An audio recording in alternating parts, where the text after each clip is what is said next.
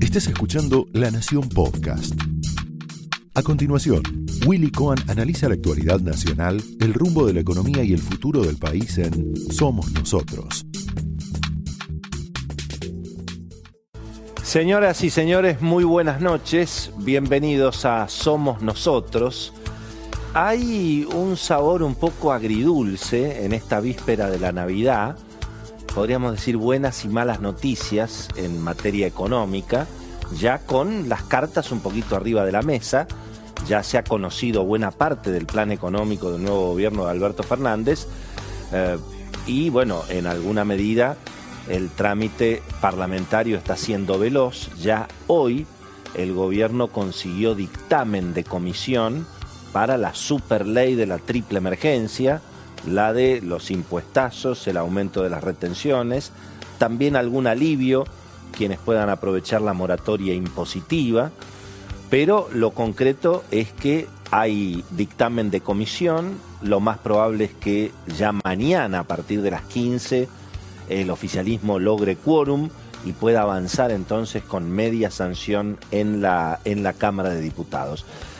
Hay un sabor agridulce, claro, sobre todo entre los pagadores de impuestos, a partir de las novedades que se han conocido en las últimas horas, pero claro, eh, en alguna medida también podemos decir que eh, hay algún consuelo o hay alguna buena noticia, si usted quiere, que es que en alguna medida se confirmó que el riesgo del estallido, de la hiperinflación, de que se emitieran pesos alocadamente y que volviéramos, digamos, a una locura como el fin de los 80, el principio de los 90, ese riesgo se fue alejando y se está alejando bastante. Y en alguna medida también se confirma que el gobierno de Alberto Fernández trabaja para evitar el default. Incluso hasta se confirmó que los pagos hasta marzo, los pagos durante el verano, se van a realizar completos, eh, van a poner las reservas del Banco Central, se van a pagar las letras que había reperfilado el presidente Mauricio Macri y se va a una negociación con los acreedores con, bueno, un ajuste fiscal brutal. obviamente la mala noticia es quien paga y contra quién es ese ajuste, siempre lo mismo, y en algunos casos peor, digamos. En algunos otros casos menos de lo, de lo previsto. Pero eh, lo concreto es que vamos a volver a tener superávit gemelos en la Argentina, porque el gobierno va a bajar la cantidad de dinero que necesita para pagar la deuda. Más menos se va a negociar una quita en el capital, o una quita en los intereses o un aplazamiento. En lo inmediato el gobierno se va a ahorrar mucha plata por no pagar la deuda.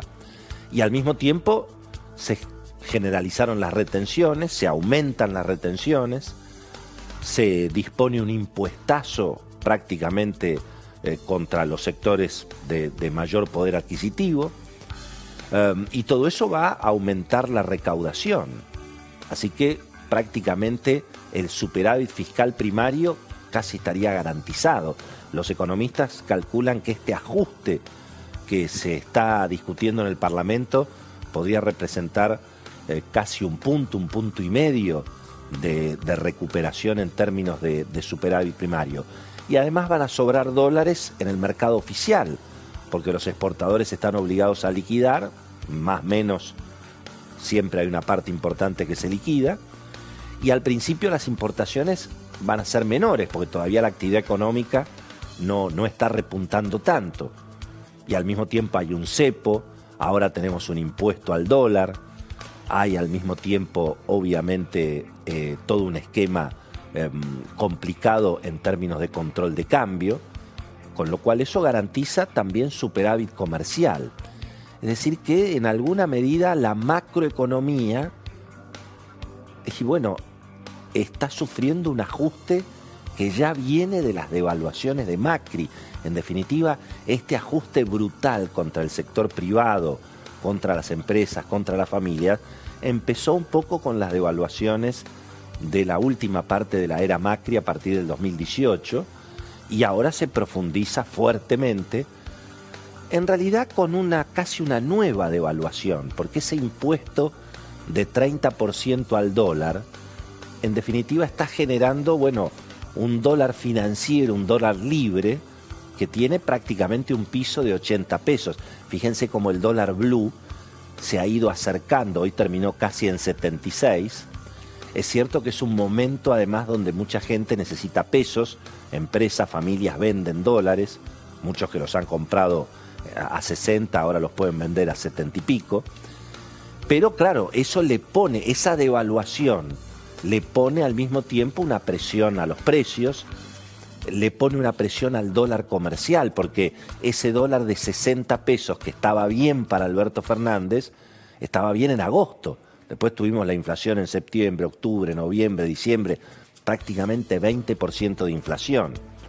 Y si ya la brecha cambiaria, ya hay un dólar financiero que prácticamente cuesta 80 pesos, eso, bueno, puede traer alguna, alguna, alguna dificultad. Pero fíjense que ha habido una especie de devaluación compensada. Ahí tenemos en el cuadro todos los dólares que hay ahora. Tenemos dólar blue, tenemos el contado con liquidación prácticamente igual que el blue, 75.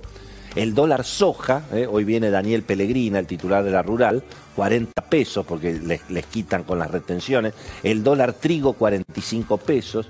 El dólar carne, retenciones a la carne, las duplicaron prácticamente, 48,60. El dólar petróleo, porque es el barril criollo, 55,20. El dólar queso, porque los lácteos también ahora tienen retenciones distintas.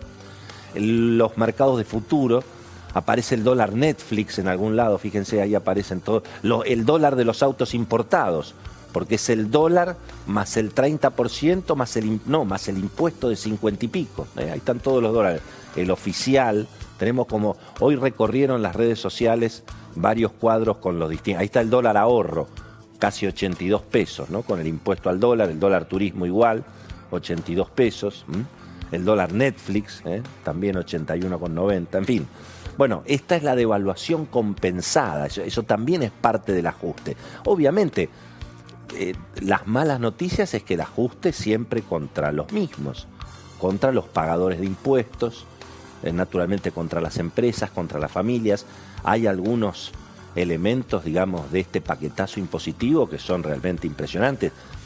Al, al sector automotriz prácticamente lo liquidan.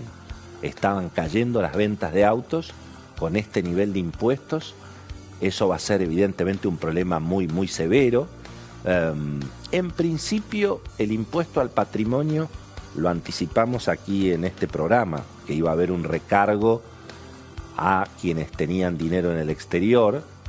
Me parece que ha sido tal vez un poco menos que lo que, lo que, que algunos delirios que se habían planteado. Pero bueno, vamos a ver qué pasa con los inmuebles. Hoy viene César Litmin, vamos a ir al detalle de la reforma impositiva. Los inmuebles van a pagar lo mismo que las cuentas bancarias en el exterior. ¿Qué pasa si alguien tiene invertido en bonos argentinos? Los bonos argentinos teóricamente no pagan impuestos, no pagaban antes, se supone que no van a pagar ahora en un país que necesita al mismo tiempo recuperar el crédito. Así que ahí hay algunas novedades como todo lo que les habíamos anticipado, que prácticamente se cumplió todo. Eh, se tiró para atrás la rebaja de aportes patronales, eso es muy negativo para las empresas, para el empleo. Eh, hay cambios en la aplicación del ajuste por inflación, es un poco técnico, pero obviamente beneficia más al gobierno que a las empresas.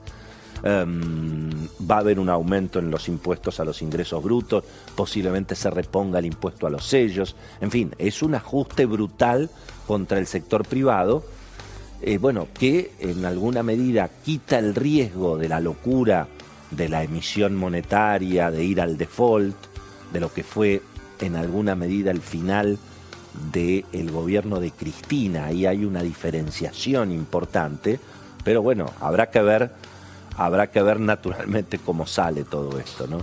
Y por supuesto, antes de empezar el programa con Florencia Donovan y con Beto Valdés, esta reflexión final, tal vez lo más duro de lo que estamos viendo y de este nuevo impuestazo y de esta nueva idea de que el Estado es intocable. ¿Eh? El Estado siempre puede gastar más y bueno, ahora porque el hambre, porque la pobreza, el hambre y la pobreza también es consecuencia de un Estado que no permite crecer, que no permite invertir, que no permite generar oportunidades. Pero claro, toda esa discusión, y bueno, se perdió con las elecciones que perdió Macri. Los que ganaron las elecciones finalmente son, bueno, los estatistas de toda la vida, que en alguna medida, ojalá que se mantenga así, en economía están volviendo un poquito mejores, porque no va a haber una emisión descontrolada, hay un ajuste fiscal, obviamente el ajuste es contra el sector privado. ¿Usted qué quería? ¿Que redujeran el Estado? Y bueno, le tendría que haber ido mejor a Macri en ese terreno, no le fue bien, no pudo Macri reducir el Estado, en algún caso lo agrandó, también 23 ministerios, igual que Alberto Fernández, y así no fue. Así que esta nueva experiencia va a ser interesante. Un sabor agridulce, ¿eh? el ajuste económico que se necesita, pero claro, la carga toda sobre nosotros, ¿eh? somos nosotros. Esto fue Somos Nosotros, un podcast exclusivo de La Nación.